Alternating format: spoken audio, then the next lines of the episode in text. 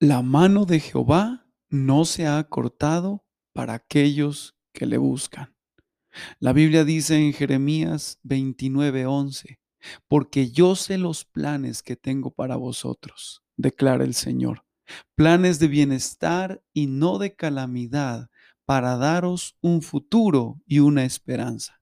Los planes de Dios seguirán adelante contigo con tu casa, con tu familia, aunque todo esté detenido, la mano de Dios no se detiene, continúa bendiciéndote. Y en esta mañana traigo una palabra, una promesa de parte de Dios para, para, para, ti y para tu casa. Salmo 37, 17 y 19 dice, porque los brazos de los impíos serán quebrados, mas el que sostiene a los justos es Jehová. No serán avergonzados en el mal tiempo y en los días de hambre serán saciados. Recibe esa promesa de parte de Dios para ti.